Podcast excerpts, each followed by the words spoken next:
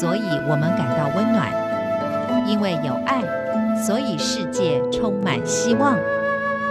十分暖新闻，传递善美乐，让爱无所不在。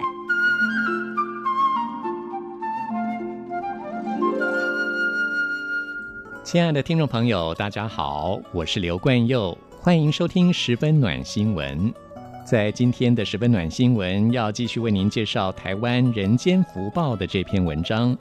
借由这篇文章，我们可以了解到宗教的真义，还有台湾的宗教大师星云大师他的生平故事。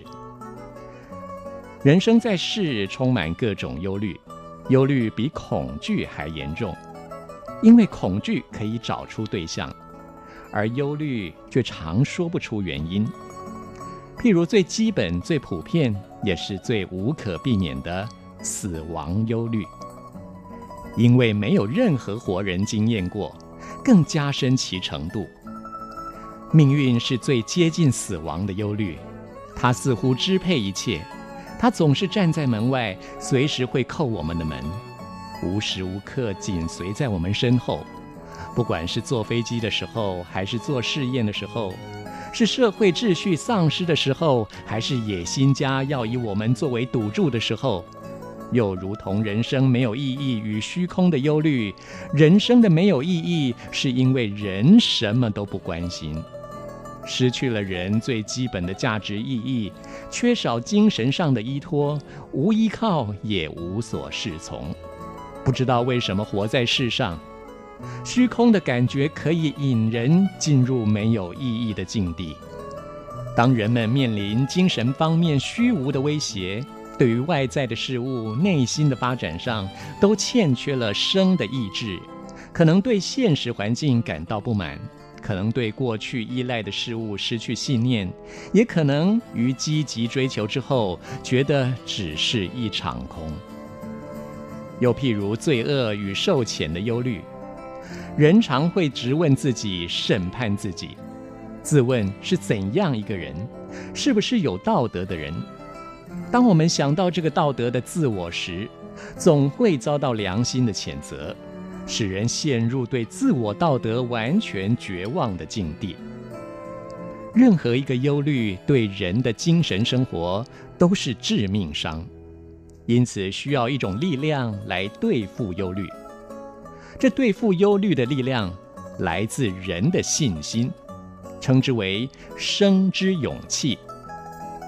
人的信心来自对人、思想、事物的关怀，但人的信心达到最高峰时，则是对全智全能的佛陀或是造物者的关怀。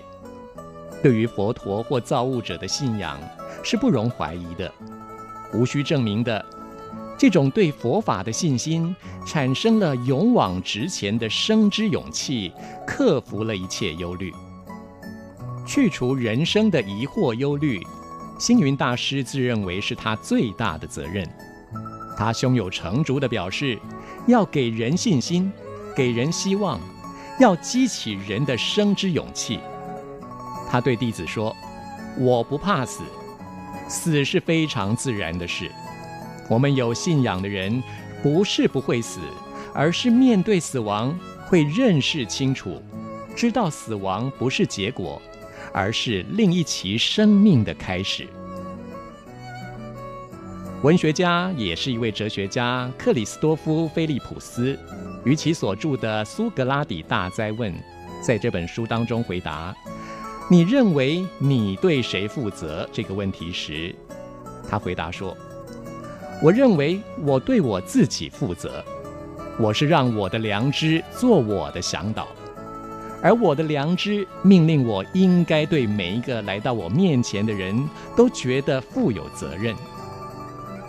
星云大师虽然自觉承担了为生民立命、为万世开太平的导师责任，却总是制造轻松快乐的气氛，鼓励人乐观奋斗。他常说。世上没什么解决不了的事，为何要愁眉苦脸？正如苏格拉底对道德生活的追求，星云大师一方面基于责任感，一方面基于佛法的信心，不单相信其弟子，也相信任何人，长久以后必能成就他自己无法在短时间内做到的事。他不单是讲经说法，更能以身作则，亲身示范。他更鼓励人规划自己成圣成贤的法门。他期望大众不把他视为一位上师向导。而是成就独立自主的，以自己的良知为向导，树立了一种前所未见的处世为人的新典范。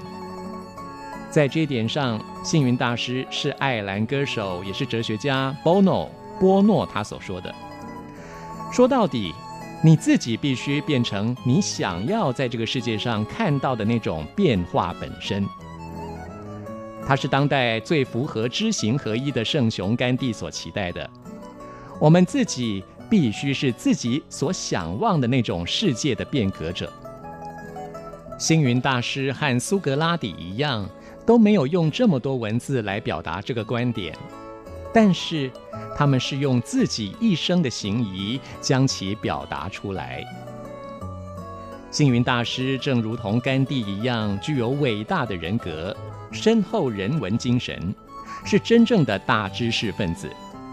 知识分子一词原出于旧恶时代那些关心政治、经济、社会、文化等社会大众的问题，并且积极参与改造社会的行动，能超越自己的专业领域，关怀公众的利益与福祉，如政治、经济、文化教育与社会思想，悬出理想。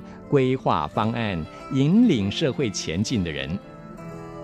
星云大师不仅是一位不世出的宗教家，也是如范仲淹那样的古典知识分子。其精神可以先天下之忧而忧，后天下之乐而乐这两句话来概括。星云大师在他的《星云日记》当中，曾经写下如下的诗句。心怀度众慈悲愿，身似法海不系舟。问我平生何功德？佛光普照五大洲。所以从根本上，他是将自己定义为一位宗教家，一位写意与大众分不开，脉搏与群众共跳跃，以给人信心、给人欢喜、给人希望。给人方便为宗旨的人间佛教倡导者、设计者、推广者以及护持者，在今天的十分暖新闻为您摘要播出台湾人间福报的这篇文章，希望能够为所有的听众朋友带来更多对人生的体悟。谢谢您的收听，我们下次空中再会。